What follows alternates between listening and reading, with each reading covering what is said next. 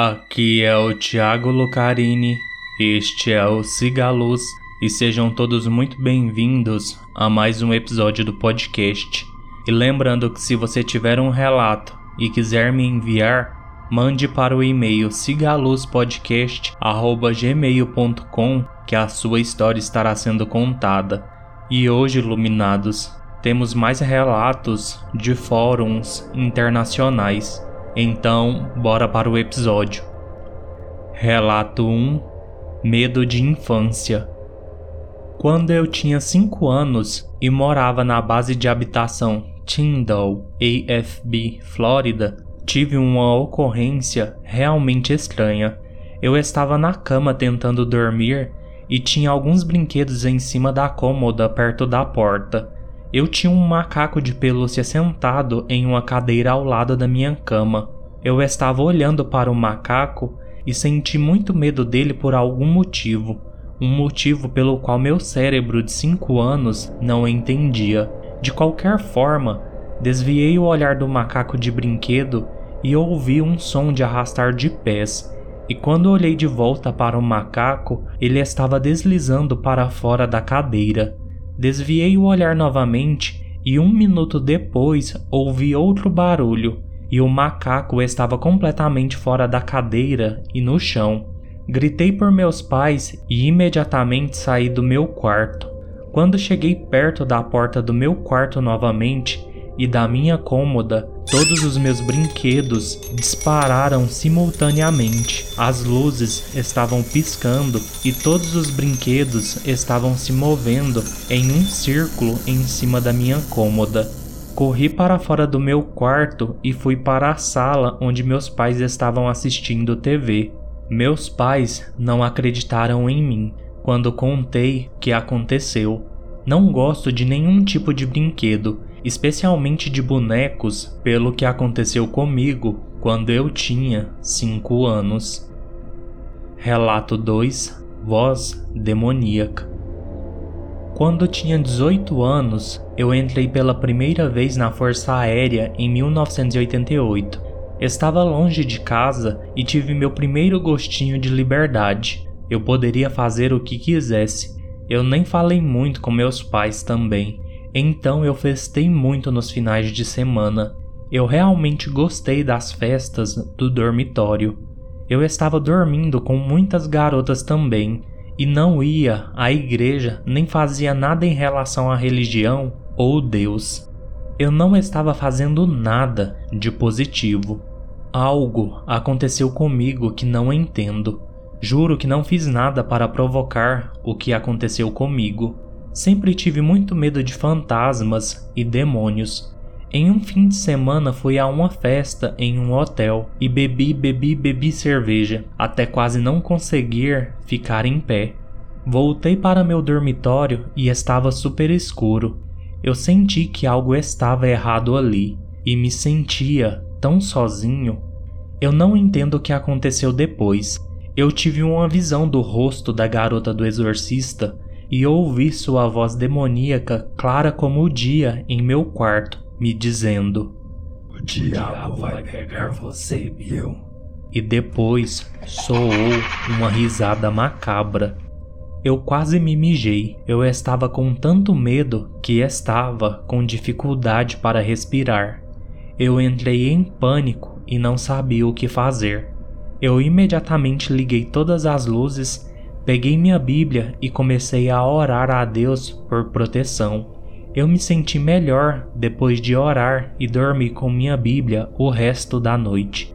Que fique claro, eu não joguei com tabuleiros ou Ouija ou cartas de tarô ou qualquer coisa negativa. Apesar do medo, eu amo coisas de fantasmas e coisas sobre o sobrenatural.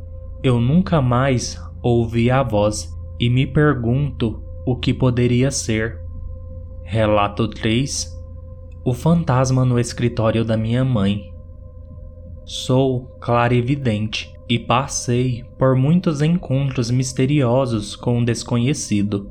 De qualquer forma, essa história é apenas uma das centenas que vivi no escritório e laboratório de minha mãe, que é uma agência governamental. Desde que eu era criança, estive muito neste lugar e vi algumas entidades que não são humanas, mas se parecem com uma. Este encontro em particular aconteceu em junho de 2020. Trabalhei lá como auxiliar de laboratório em meio período para ter alguma renda, apesar da pandemia. Era o meu primeiro dia e depois de terminar o meu turno, consegui tirar fotos do escritório e do laboratório de sementes, pois fiquei fascinado com o interior que foi recentemente remodelado. Depois de tirar algumas fotos, senti como se algo estranhamente frio batesse em minha nuca, mas inicialmente pensei que poderia ser o ar-condicionado. Minha mãe me chamou e decidiu que íamos para casa. Ao chegar, resolvi revisar algumas fotos tiradas na primeira foto, nada estranho foi capturado, mas na segunda foto, meu reflexo no vidro parecia ser diferente, especialmente meu rosto. Meu rosto foi substituído pelo rosto de uma velha olhando para mim e foi posicionado bem na minha frente. Eu estava definitivamente cético no início, porque talvez fosse apenas o reflexo ou algo do tipo mas conforme eu editei a imagem para realçá-la, o rosto ficou mais definido. Eu rapidamente mostrei para minha mãe, o que não foi nenhuma surpresa para ela, porque ela trabalha lá há 40 anos e ela já ouviu seus trabalhadores e visitantes relatarem coisas e entidades que vivem dentro do laboratório. No dia seguinte, minha mãe fez uma limpeza e me deixou segurar um rosário vermelho na época em que trabalhei lá. Mas minha mãe sabe que eu não teria medo disso porque ela sabia que eu poderia ver mais coisas. Também naquele dia, a estrutura de aço que protege a iluminação do teto estava pendurada e prestes a cair direto para onde normalmente me sento dentro do laboratório. Foi estranho, porque a estrutura não estava naquele estado antes. Posso sentir que há algo nesta instalação que não me quer e sabe que posso vê-lo. Nos dias subsequentes, pude ver alguns outros espíritos como crianças brincando e pontos frios dentro da velha e muito úmida sala de conferências.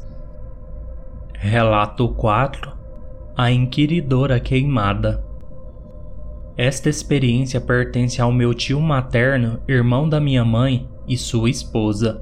Aconteceu no ano de 2002 em Mumbai. Foi minha mãe quem narrou essa história para mim. Meu tio morava com sua esposa e filhos em Mumbai, e seus pais moravam na casa de sua família em sua terra natal. Isso aconteceu em algum momento do mês de abril ou maio. Devido a alguns trabalhos urgentes em sua cidade natal, ele viajou de bicicleta com seu amigo, que fica a cerca de 3 a 4 horas de distância de estrada. Depois de terminar seu trabalho, ele decidiu retornar a Mumbai na mesma noite e começou sua jornada. Quando estava quase chegando a Mumbai, ele sofreu um acidente e seus pés ficaram presos sob um container virado. Ele e seu amigo sobreviveram à provação, mas ficaram gravemente feridos. Meu tio havia sofrido ferimentos leves na parte superior do corpo, mas suas pernas estavam gravemente feridas.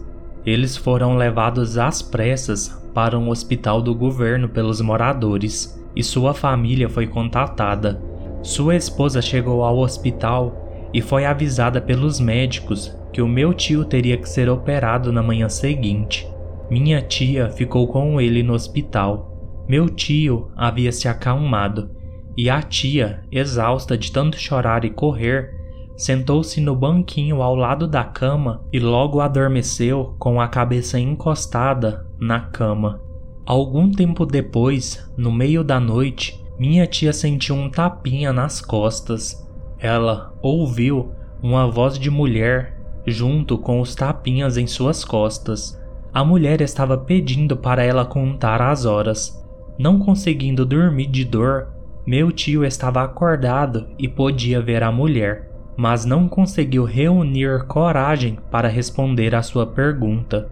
Ele continuou deitado em silêncio, enquanto a minha tia, exausta, acordava e esfregava os olhos se virando para ver a inquiridora. Ela ficou apavorada com o que viu. Em pé, na frente dela, estava uma mulher que parecia ter sido queimada. Minha tia não conseguiu responder nem se mexeu um centímetro. Sem receber qualquer resposta, a mulher apenas se afastou. Meus tios se entreolharam e, sem dizer uma palavra, fecharam os olhos de medo e esperaram desesperadamente pelo amanhecer. De manhã, minha tia confirmou com meu tio sobre a noite anterior e correu para a enfermaria para perguntar se algum paciente queimado estava se movendo e se era apropriado permitir que tal paciente vagasse pelos corredores do hospital e visitasse outros pacientes. A minha tia foi informada pelas enfermeiras que a mulher era mesmo uma paciente, porém já falecida. Ela sucumbiu às queimaduras e que agora vagava pelo hospital durante a noite. As enfermeiras também garantiram à minha tia que ela não pretende fazer mal a ninguém, mas provavelmente está apenas tentando experimentar a vida em sua provação. Talvez ela não quisesse partir tão cedo e estivesse vagando pelo hospital para estar entre os vivos novamente. Quinto relato: O Soldado Queimado. Minha experiência de ver um fantasma aconteceu há cerca de 15 anos, mas ainda consigo me lembrar como se fosse ontem. Eu tinha 15 anos na época e ainda morava na casa dos meus pais. Não havia absolutamente nada de assustador em minha casa. Ela era muito moderna em uma área recém-construída. Nada que sugerisse que alguma assombração aconteceria. No meu quarto, minha cama ficava de frente para a porta que dava acesso para o nosso patamar.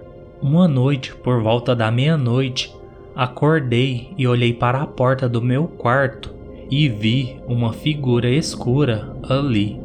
No começo eu não tinha certeza se estava imaginando, mas quanto mais eu me concentrava nisso, mais claro parecia ficar, e eu sabia que não era minha imaginação.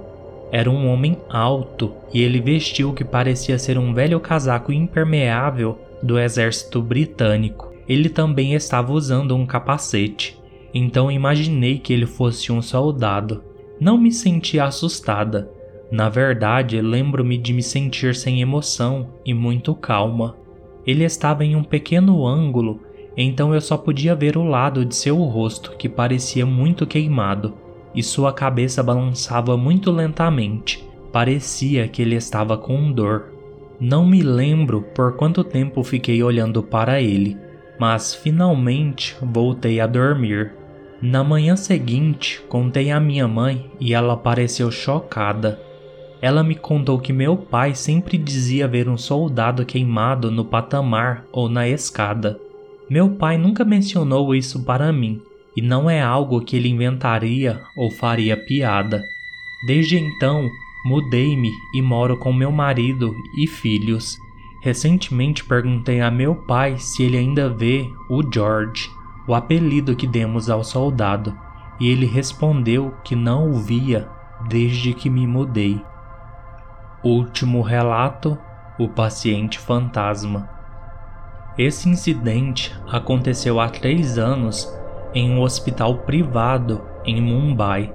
Minha mãe sofria e ainda sofre de artrite reumática, mas naquela época era grave tivemos que interná-la neste hospital privado para um tratamento e diagnóstico. Ela fez alguns amigos no mesmo quarto em que ficou, e um dos pacientes estava em estado muito grave. Essa paciente havia perdido todo o cabelo devido ao tratamento e também parecia muito magra e fraca. Depois de uma semana, minha mãe teve alta e fomos para casa. Depois de um mês, fomos lá para uma verificação de rotina por volta das 19 horas de uma segunda-feira, eu acho. Tivemos que esperar algum tempo porque o médico estava ocupado com muitos pacientes. Minha mãe estava sentada nas cadeiras diagonalmente opostas à minha e eu lia algumas revistas para matar o tédio. De repente, ouvi minha mãe falando com alguém e olhei para cima e fiquei chocado, pois ela estava conversando com sua cadeira ao lado, sem ninguém sentado nela. Eu não queria assustá-la, então fiquei quieto e fingi estar lendo. Então minha mãe de repente me chamou e disse: Ram, olhe, minha amiga está bem. Por favor, diga olá para ela. Fiquei sem palavras e apenas dei um sorriso fraco para aquela cadeira vazia. Depois de algum tempo, o médico chamou minha mãe e ela entrou. Depois de mais um tempo, ela voltou com medo no rosto e suor. Ela me perguntou se eu tinha visto sua amiga antes e eu expliquei tudo. Ela me contou que perguntou casualmente ao médico sobre a condição da amiga e ele disse que ela morreu depois de uma semana que minha mãe teve alta. Minha mãe me disse que ela estava sentada ao seu lado, parecendo muito jovial e com a cabeça cheia de cabelos, com um olhar brilhante no rosto, e perguntou sobre a saúde da minha mãe e família e etc. Ela também disse à minha mãe que ela tinha ficado bem e agora ia voltar para a faculdade para estudar. Esqueci de mencionar que era uma garota de 26 ou 27 anos.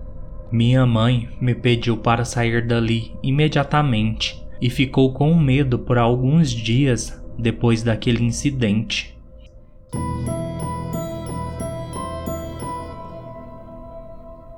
Bem, iluminados, este foi o episódio de hoje. Espero que tenham gostado. Peço, como sempre, que curtam, comentem, avaliem e sigam o podcast nos seus agregadores de preferência venha fazer parte do Cigalos, me enviando seus relatos. No mais, fiquem todos bem e sigam a luz.